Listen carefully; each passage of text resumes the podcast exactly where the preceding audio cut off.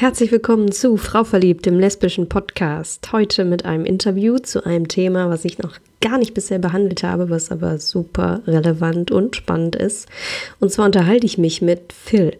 Phil ist 28 Jahre alt und Phil wurde eigentlich als Inga geboren. Und jetzt mit 28 Jahren hat er sich entschieden, den Weg zu gehen und ein Mann zu werden. Darüber unterhalten wir uns. Viel Spaß.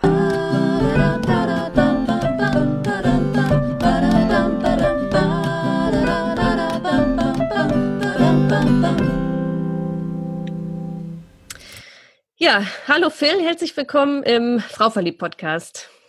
Ja, vielen Dank für die Einladung. Ja, sehr, sehr gerne. Ähm, du bist heute hier zu Gast, weil du ursprünglich als Inga auf die Welt gekommen bist. Richtig. Und heute bist du Phil. Ja, noch nicht ganz, aber ich bin dabei. Okay, cool. Ähm, das ist auf jeden Fall schon mal eine spannende Voraussetzung und ähm, mich würde einfach so ein bisschen interessieren, wie dein Weg bis hierhin quasi war. Also wie fing das an? Wo hast du zum ersten Mal festgestellt als, als Inga, dass etwas anders für dich war? Ja, das ist tatsächlich ähm, sehr schwer zu beantworten, weil äh, vom Prinzip her wusste ich das irgendwie immer schon. Hm. Ähm, das, ich sage es mal so zwei, drei Jahren äh, meine Mutter hat versucht, mir ein Kleid anzuziehen. Ich habe so lange geschrien und geheult, äh, bis sie es dann äh, gelassen hat. Also Sachen gingen für mich nie so rosa, bloß nicht, auf gar keinen Fall. Ähm, ich war halt eher so Fußball, Autos, Buden bauen im Wald oder sowas. Also wie gesagt, tatsächlich war ich da sehr, sehr klein, als ich irgendwie gemerkt habe, okay, ähm, so Mädchen weiß ich nicht, nur in dem Alter realisierst du es ja halt auch nicht. Du weißt ja irgendwie noch nicht, so ist es normal, ist es nicht normal. Ähm, ja. So, so richtig krass war das dann, wo dann halt so die Pubertät kam, weil da ist mein Körper in eine Richtung gegangen, wo ich mir gedacht habe, okay, das ist irgendwie die ähm, falsche Richtung, da will ich ja eigentlich gar nicht hin. Ja. War dann halt so der Punkt, wo ich dann gemerkt habe, oh, okay, ähm, da könnte tatsächlich irgendwas bei mir anders sein. Wie hat sich das geäußert? Also dieses Gefühl, dass, dass es irgendwie, weiß ich nicht, für dich unangenehm war oder so, so die körperliche Entwicklung an sich? Ja, genau. Also wenn dann so die Brüste kommen, wenn dann so die ersten Tage kommen, da denkt man sich dann halt so, okay, also irgendwie passt mir das gar nicht. Mhm. Ähm, man spiegelt und merkt so, okay, irgendwie ist es halt nicht der Körper, den ich eigentlich ähm, möchte. So gefangen in einem Körper, der sich irgendwo hin entwickelt, wo ich eigentlich gar nicht hin will. Ja. Ja, finde ich irgendwie total ähm, spannend. Also hast du das quasi wirklich ähm, auch total an, an deinem Körper quasi gemerkt und nicht unbedingt nur an, wie du, weiß ich nicht, gedacht hast oder, oder empfunden hast, sondern tatsächlich so in Verbindung mit deinem wachsenden Körper quasi. Genau.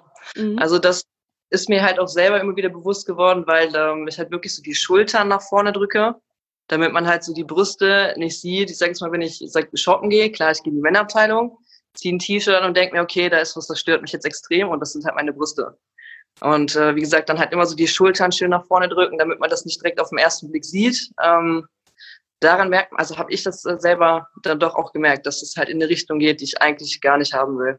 Ja, voll interessant. Und ähm, vorher so, also ich weiß noch, ich in, in meiner Kindheit, ich war auch voll Anti-Kleider und äh, wollte auch gerne ein Junge sein. Ne? Wenn man irgendwie so gespielt hat, habe ich gerne jungen Rollen übernommen und so. Aber hinterher habe ich halt nicht so die Erfahrung gemacht, äh, dass ich so dachte, boah, scheiße, äh, mit meinem Körper irgendwie fühle ich mich nicht wohl. Ähm, kam dir vorher schon mal irgendwie der Gedanke, dass du äh, lieber quasi ein Junge gewesen wärst? Ja, ich hatte so wie so eine kleine Schlüsselsituation.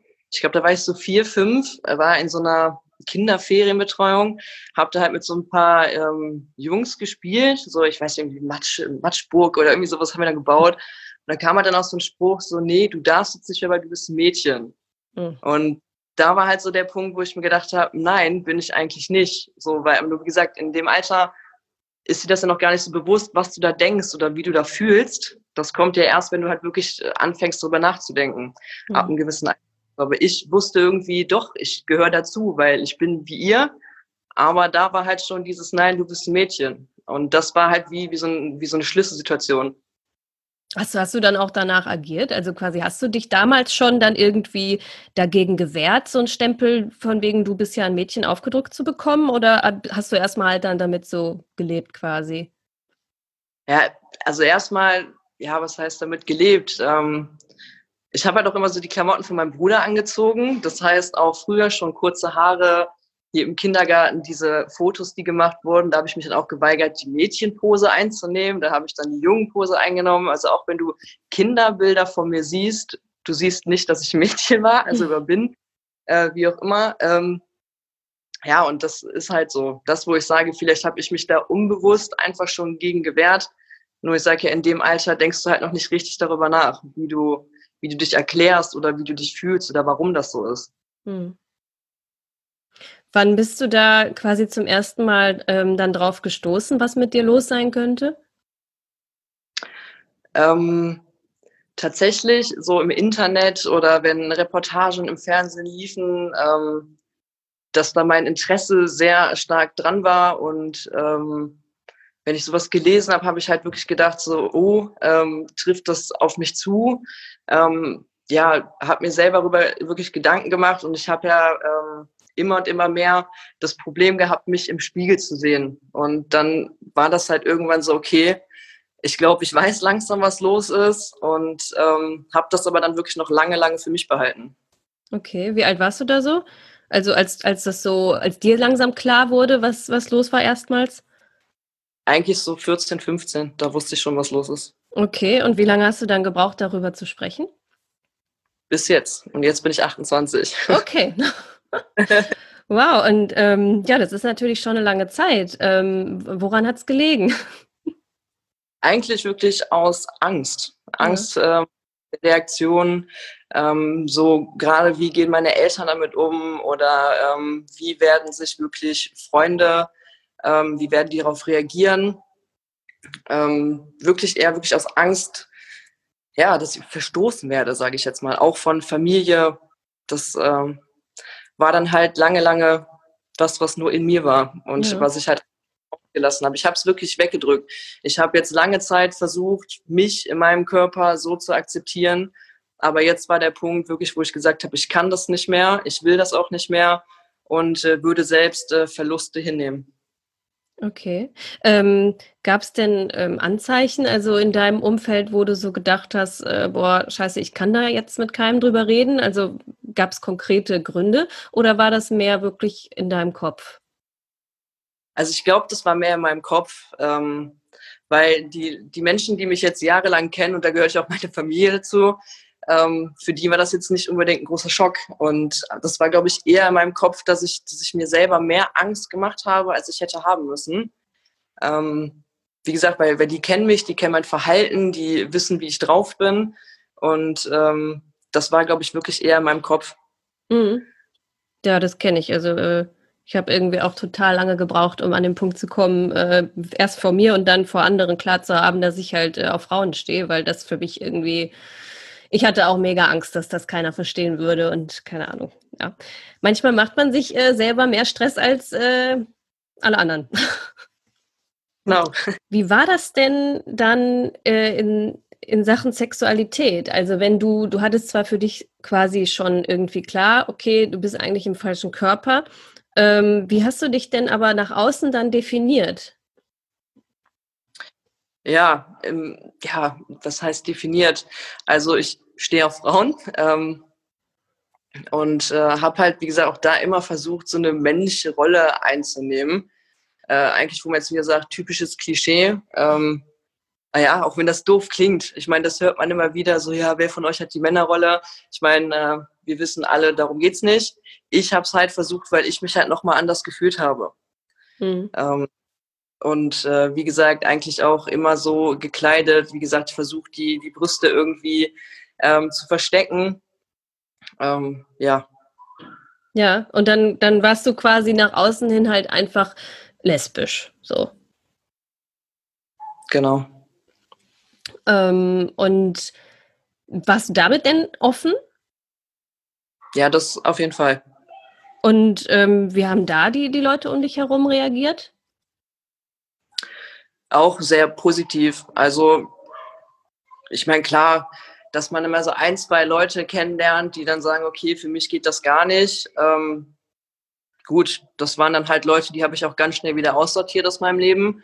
Ähm, aber das war halt auch, also das habe ich meiner Mutter auch relativ früh gesagt, weil ich es auch relativ früh gemerkt habe. Und ähm, also da waren auch meine Familie, meine Freunde waren da sehr locker mit. Mhm. Ja, das ist ja irgendwie eben ganz cool, ne? Also, dass du da dann schon gemerkt hast, okay, ähm, dafür haben die Verständnis, aber für den entscheidenden weiteren Schritt dann doch eher gedacht hast, hm, äh, lieber nicht. Also ähm, interessant. Ne? Also was, warum hattest du den Eindruck, das wäre vielleicht weniger verkraftbar? Ja, weil, also es ist schwierig, wie gesagt, ich habe jetzt lange den, ähm, den Mund gehalten, habe das für mich behalten und äh, als allererstes habe ich mit meiner Schwester darüber geredet und ähm, habe da irgendwie versucht, mir Hilfe zu holen, wie ich das am besten äh, mit meinen Eltern so bespreche.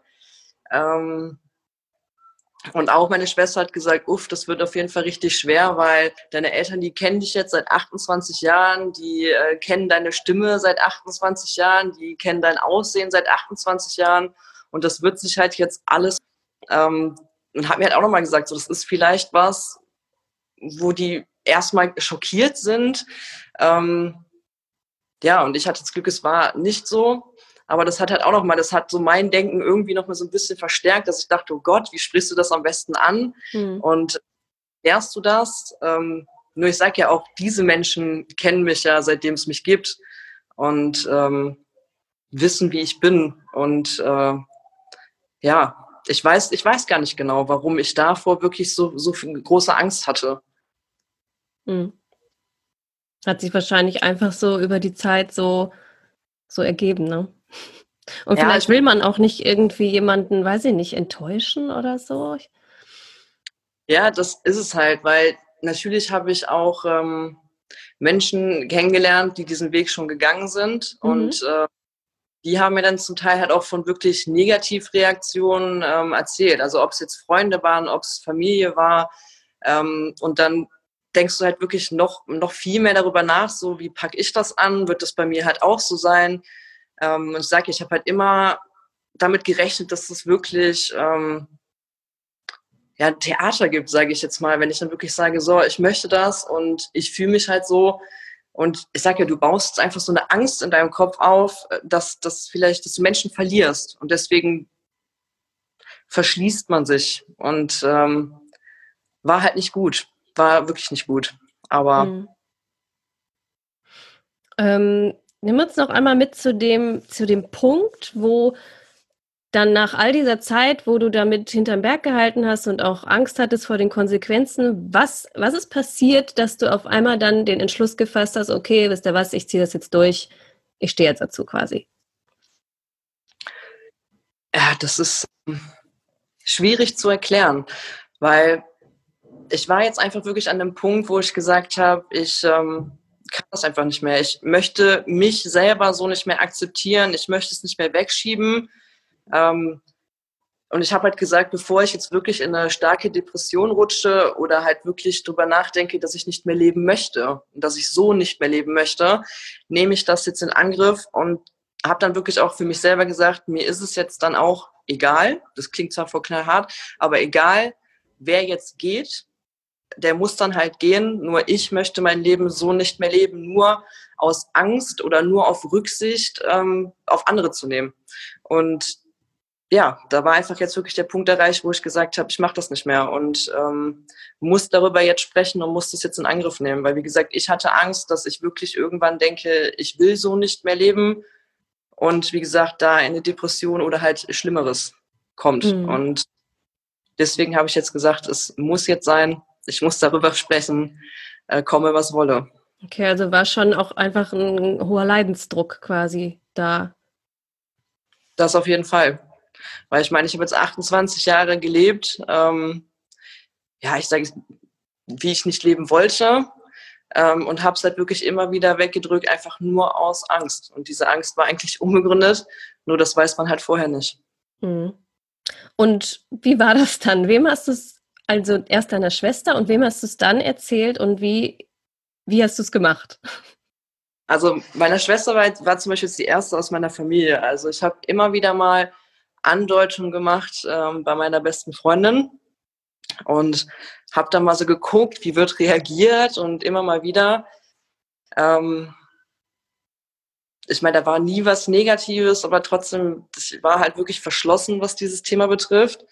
Und äh, jetzt so richtig zu 100 Prozent habe ich das meiner jetzigen Freundin dann, also die habe ich mir dann geschnappt und habe ihr das mal so erzählt. Ähm, das war jetzt ganz am Anfang unserer äh, Beziehung, weil ähm, ich tatsächlich mal vor, ich glaube, zwei Jahren das Gespräch mit ähm, meiner damaligen äh, Freundin hatte und die halt nicht so gut darauf reagiert hat. Also sie hat gesagt, wenn du das jetzt machst, ähm, dann gehe ich auf jeden Fall.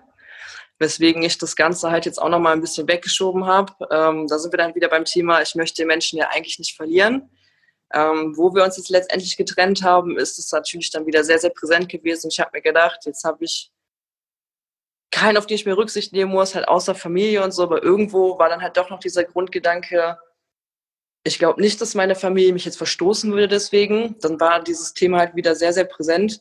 Und dann ähm, war, wie gesagt, meine jetzige Freundin die erste Person, mit der ich wirklich offen darüber geredet habe und gesagt habe, ich kann nicht mehr, ich muss das jetzt machen.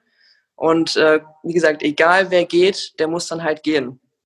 Und ähm, dann halt mit meiner besten Freundin, wo ich wirklich gesagt habe, du weißt, ich habe das oft angedeutet und ähm, ja, aus deiner besten Freundin wird dann halt jetzt dein bester Freund. Wie gehst du damit um?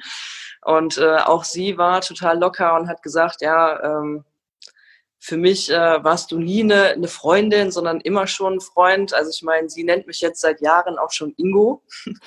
Äh, einfach so, halt eigentlich viele meiner Freunde ähm, sagen Ingo, ohne dass ich das irgendwie gewollt habe. Ähm, das war dann halt einfach so. Und äh, ja, dann kamen halt irgendwann ähm, meine Eltern. Ich glaube, da habe ich dann noch mal zwei Wochen gewartet, nachdem ich mit meiner Schwester darüber gesprochen habe, weil wir haben uns dann überlegt, wie mache ich das am besten und äh, ob sie mich da irgendwie unterstützen kann. Wir haben noch überlegt, ob ich sie per FaceTime dabei anrufe und ich weiß nicht, weil ich war halt wirklich sehr, sehr nervös.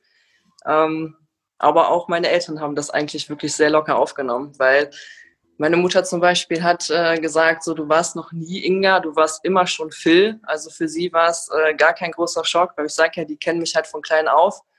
Ähm, weil tatsächlich wollte meine Mutter mich Philin nennen und mich Phil rufen und das bevor es mich überhaupt gab. Und äh, ja, deswegen also kein großer Schock. Und äh, sie sagt, sie hat das selber schon gegoogelt, auch ähm, früher schon nur wollte mich halt auch nirgendwo reindrängen, ähm, wo ich vielleicht gar nicht hin will. Aber irgendwie hatte sie es im Gefühl. Krass, ne? Also, dass da die Leute um einen herum dann irgendwie manchmal doch schon weiter sind in ihrem Empfinden, als man gedacht hätte. Ja, das äh, fand ich halt auch. Also, sie sagt, sie hat versucht, sich da reinzulesen, hat halt nur ähm, viel gelesen, dass es halt schwierig ist, ähm, sowas mit Kindern halt, wenn man sich mit äh, kleinen Kindern, sage ich mal, an einen Arzt wendet, weil die natürlich jetzt noch nicht so entwickelt sind, dass die wirklich selber sich ausdrücken können und dass es halt schwierig ist. Und wie gesagt, sie wollte mich halt nicht irgendwo reindrängen und ähm, hat sich aber trotzdem schon damit befasst. Cool. ähm, Gerade ganz spannend. Also du hast dann, du hattest dann eine neue Freundin und eine der ersten Sachen quasi, die du ihr gesagt hast, war du, aber ich äh, bin jetzt bald ein Junge quasi. Ja, genau. Und wie, wie hat sie darauf reagiert? Ja, erstmal war das ähm, ein kleiner Schock. ähm, also wir haben dann auch lange Gespräche darüber geführt, ähm, weil natürlich, äh, sie steht auf Frauen, die bin ich dann halt nicht mehr. Ähm, nur sie hat auch gesagt, ich bleibe halt ähm, der Mensch, in den sie sich verliebt hat.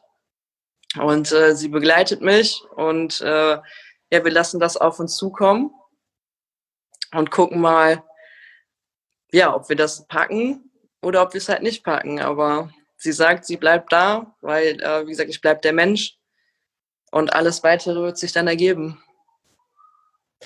Voll, voll schön und, und zugleich total spannend, weil das halt irgendwie alle ähm, Vorstellungen, die man sich so macht über Sexualität und weiß ich nicht, worauf steht der eine, worauf steht der andere, irgendwie so auf den Kopf stellt. Ne? Auf einmal steht man vor einer anderen Situation und, und denkt sich, ja gut, jetzt ändert sich vielleicht das Geschlecht, aber es ist ja immer noch der Mensch, in den man sich verliebt hat. Ähm, super, super spannend, was das so mit unseren Vorstellungen über Sexualität macht. Ja, also es waren kleine Schwierigkeiten da, aber mittlerweile. Jetzt ähm, frage ich mich, wie ist denn überhaupt der Ablauf, wenn man quasi entschieden hat, okay, ich möchte den Weg gehen, ich möchte jetzt als äh, in, dem, äh, ja, in einem anderen Geschlecht quasi leben. Wie geht man da vor? An wen wendet man sich und was, was hat man dann vor sich quasi? Ja, das ist tatsächlich bei jedem anders, wie ich jetzt auch schon in Erfahrung gebracht habe. Also es gibt jetzt irgendwie keinen Grundablauf. Ähm, was halt, äh, es fängt an mit einer Therapie. Ähm, das ist, glaube ich, für die Krankenkasse sehr spannend, weil die Frage ist natürlich auch, ähm, wer trägt diese Kosten? Weil das natürlich auch nicht ganz so günstig ist, sowas zu machen, weil es werden ja irgendwann auch OPs durchgeführt. Ähm, die Hormone, die halt äh, für immer da bleiben. Ähm, also ich meine, viel muss man wirklich tatsächlich übers Netz machen, weil ich zum Beispiel auch bei meiner Krankenkasse angerufen, ob die, ähm, ja, ich sag, wie so einen Leitfaden haben für, für ähm, diesen Weg. Und da wurde mir gesagt, nein, sowas äh, gibt es nicht. Man beschäftigt sich jetzt nicht viel damit. Ähm, das heißt, ja, man muss gucken, äh, was man so findet. Ähm, dann ist halt die Frage, den passenden Therapeut zu finden, weil nicht jeder Therapeut ist darauf spezialisiert. Hm. Ähm, ich habe das wirklich viel übers Internet gemacht, dass ich gegoogelt habe, versucht habe, äh, in Foren irgendwie was herauszufinden. Also 18 Monate Therapie muss ich nachweisen bei der Krankenkasse. Ähm, ja, und dann kommt das halt ganz auch auf den Therapeuten an. Ähm, was kommt, weil als nächstes werden bei mir die Hormone anfangen. Also mit den Hormonen kann ich anfangen. Ähm, dafür muss ich halt ein Schreiben von meinem Therapeuten kriegen, so nach dem Motto, dass er mir das glaubt, dass ich das halt wirklich möchte und dass er das halt auch für notwendig sieht, dass ich diese Hormone ähm, bekomme. Ich glaube, nach einem halben Jahr dürfte ich dann eine Namen- und Personenstandsänderung äh, beantragen. Dafür müsste ich dann zwei Gutachten bestehen, sage ich jetzt mal. Ähm, also wieder zwei Therapeuten ähm, erklären, ähm, warum, wieso, weshalb. Und erst wenn ich von denen halt wirklich ein Okay kriege, darf ich das äh, beantragen. Dann muss ich damit vor Gericht, muss dann einem Richter alles nochmal erklären. Mhm. ähm, der muss mir dann auch nochmal sein Okay geben. Ähm, dann ähm, hätte ich halt die Namensänderung und Personenstandsänderung. Ähm, das ist dann halt auch so, dass sogar meine Geburtsurkunde geändert wird. Also mich hat es dann tatsächlich als Frau nie gegeben. Mhm. Ähm, ja, und dann kommen halt irgendwann die OPs dazu. Nur also man muss wirklich viel, viel Geduld dafür haben, weil meine Diagnose steht seit April und ich bin bis jetzt eigentlich keinen Schritt weiter. Ich habe noch keine ähm, Hormone, ähm, noch gar nichts. So, und deswegen sage ich, man muss halt wirklich viel Geduld haben, was natürlich schwierig ist, weil ich denke mir, 28 Jahre ähm, hatte ich halt Angst, darüber zu sprechen. Jetzt ähm, bin ich so weit und jetzt muss ich warten und warten und warten, bis es halt wirklich weitergeht. Hm. Okay, also es ist wirklich bei jedem anders. Es, ähm, ich habe mit Personen äh, gesprochen, die waren dann nach zwei, drei Jahren, ich sage jetzt mal fertig dazu, auch wenn das halt böse klingt, ähm, ich habe aber auch schon Fälle mitgekriegt, die sind jetzt seit über acht Jahren da dran und okay. äh, ja, genau, sind halt immer noch nicht durch. Die Frage ist natürlich auch immer, wie sieht das aus mit äh, finanziellen äh, Mitteln? Weil, wie gesagt, wenn so eine Krankenkasse ablehnt, dann stehst du halt erstmal da. Und wenn du dann halt nicht die finanziellen Mittel hast, zu sagen, okay, ich gehe jetzt mal in Vorkasse und klag dann vielleicht oder versuche es dann nochmal bei der Krankenkasse, ja, dann äh, stehst du halt doof da, um das jetzt mhm. mal wirklich sagen. Und das ist das Schwierige daran. Deswegen gibt es halt nicht wirklich so einen, so einen Grundablauf. Das ist mhm. je, nach, äh, je nach Krankenkasse komplett unterschiedlich. Okay, krass. Also ich merke, das ist ein richtig langer, aufwendiger Weg, der sich natürlich dann lohnt am Ende. Ähm, ja, also du, man kann schon so mindestens mit zwei, drei Jahren rechnen. Ja, das auf jeden Fall. Mhm. Ja, krass. Ja, und hast, bist du denn schon, hast du denn schon diese Therapie, die man braucht? Ja, also ähm, seit April bin ich jetzt bei einem Psychiater in, in Behandlung. Er allerdings sagt halt auch, er kennt sich mit dem Thema nicht ganz so gut aus. Ähm, und hat halt gesagt, wenn ich jetzt wirklich jemanden äh, brauche, der, der mich halt auch, dem ich helfen kann, was auch sowas wie Anträge oder diesen Weg, dass ich vielleicht jemanden suche, der darauf ähm, spezialisiert ist. Aber wie gesagt, das ist halt auch nicht ganz so einfach. Ähm, jetzt habe ich einen Therapeut hier in Wuppertal. Da hatte ich jetzt eine Sitzung. Ja, ich würde jetzt einfach mal sagen, mit dem komme ich nicht unbedingt so gut klar. Mhm. Habe dann gesagt, ähm, geh halt jetzt nochmal hin, guck mal, ob das besser läuft, ob wir vielleicht beide einfach einen doofen Tag hatten, sage ich jetzt mal. Ähm, wenn nicht, dann suche ich halt weiter oder frage halt wirklich dann nochmal äh, meinem, meinem Psychiater, ob er mich halt nicht doch begleiten möchte, weil ich sage ja, so ein Grundprinzip mit welchen Anträge, welche Anträge muss ich wann wie stellen, gibt's eh nicht. Ähm, und wenn er halt sagt, das ist jetzt das Einzige, wo er mich nicht unterstützen kann, weil mit ihm komme ich super klar, dann wäre mir das halt auch egal weil da gibt es dann wieder andere Infoquellen, das muss dann halt nicht mein Psychiater wissen. Mhm. Wow, ja, das ist äh, ein mutiger, krasser Weg vor dir, kann man mal sagen. Ähm,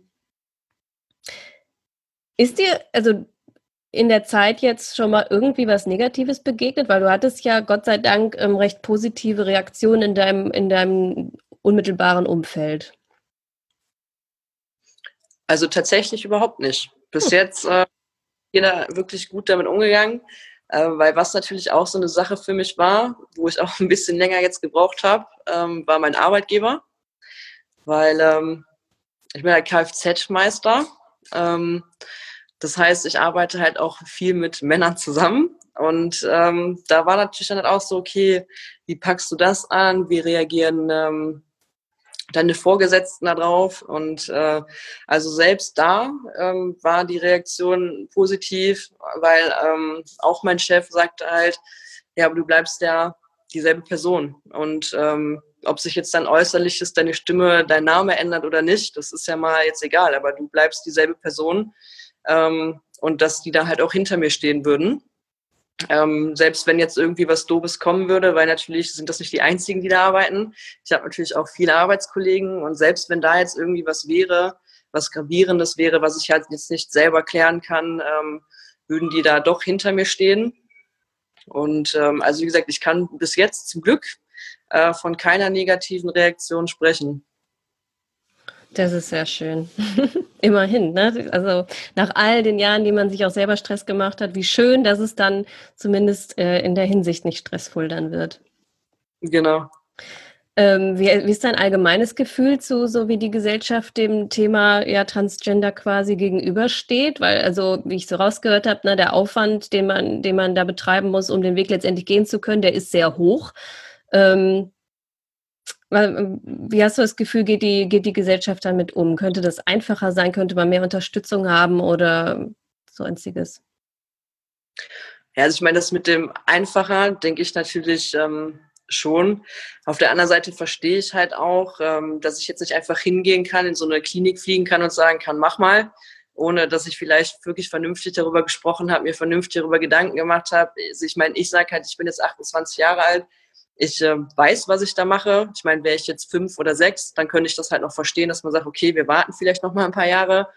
Äh, das wird halt hier wirklich schon sehr umständlich gemacht. Ich glaube, dieses Gesetz wurde auch seit 1980 nicht mehr bearbeitet. Hm. Äh, das halt vorschreibt. Also man könnte halt schon so ein bisschen was dran ändern. Aber ich glaube, so an sich ähm, sind, sind die Menschen mittlerweile doch sehr offen, ähm, was, was das betrifft. Schön. Das freut mich auf jeden Fall zu hören. Hast du irgendwie einen Ratschlag oder irgendwie, wenn, wenn, wenn jetzt ein junges Mädchen auf dich zukommen würde und sagt, boah, mir geht es irgendwie auch so, ähm, was, was würdest du dem sagen? Ja, das ist wirklich tatsächlich echt schwierig zu beantworten. Also ich meine, äh, natürlich darüber sprechen, ähm, den Mut haben, auch darüber zu sprechen und es nicht jahrelang in sich hineinzufressen, ähm, weil das hilft einem selber überhaupt gar nicht. Ähm, gucken, dass wirklich Unterstützung ähm, da ist, weil, ähm, wie gesagt, es wird bestimmt auch Momente geben, wo da ähm, Rückschläge kommen. Ich sage ja, man, man möchte dann auch, dass es vorangeht und dann heißt es halt warten, warten, warten. Also viel Geduld haben und halt auch wirklich viel darüber sprechen, weil ich merke halt auch selber, umso mehr ich wirklich jetzt auch darüber spreche, ähm, umso besser geht's mir. Das ist einfach wirklich ähm, Fakt. Also bloß nicht, bloß nicht den Mund halten, wirklich darüber reden, äh, was in einem vorgeht, weil ähm, sich verschließen bringt überhaupt nichts, gar nichts. Ähm, ganz konkret, weißt du, ob es irgendwelche ähm, ja, Anlaufstellen äh, im Internet zum Beispiel gibt oder so? Gibt es da konkrete Sachen, wo man sich zum Beispiel hinwenden kann? Also mir wurde jetzt erzählt, ähm, Pro Familia kennt sich wohl ähm, sehr gut damit aus, wäre eine Anlaufstelle. Und ähm, im Netz gibt es wirklich ein paar Foren. Und ich glaube, in äh, Köln gibt es auch einen Verein. Ich meine, durch Corona momentan ist halt das auch sehr schwierig mit äh, Kontakt. Ähm, aber man findet tatsächlich viel darüber. Nicht unbedingt jetzt hier in Remscheid und Wuppertal, wo das halt so kleine Dörfchen, sondern eher in diesen größeren Städten. Aber es gibt wirklich eigentlich genug Anlaufstellen. Das hätte ich auch nicht unbedingt gedacht, aber man findet wirklich viel darüber. Sehr gut. Ja, dann würden wir jetzt auch schon zu den drei Schlussfragen kommen. Ähm, die erste ist, gibt es eine, ein, ein Buch, eine Serie oder einen Film mit LGBT-Thematik, ähm, die du empfehlen würdest? Also ich habe jetzt ähm, angefangen, ein Buch zu lesen. Kleinen Moment. Und zwar heißt das Endlich Ben. Ähm, das von Benjamin Melzer.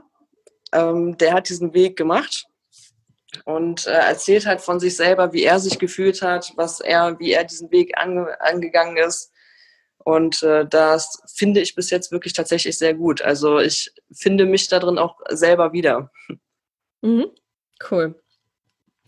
Und zweite Frage.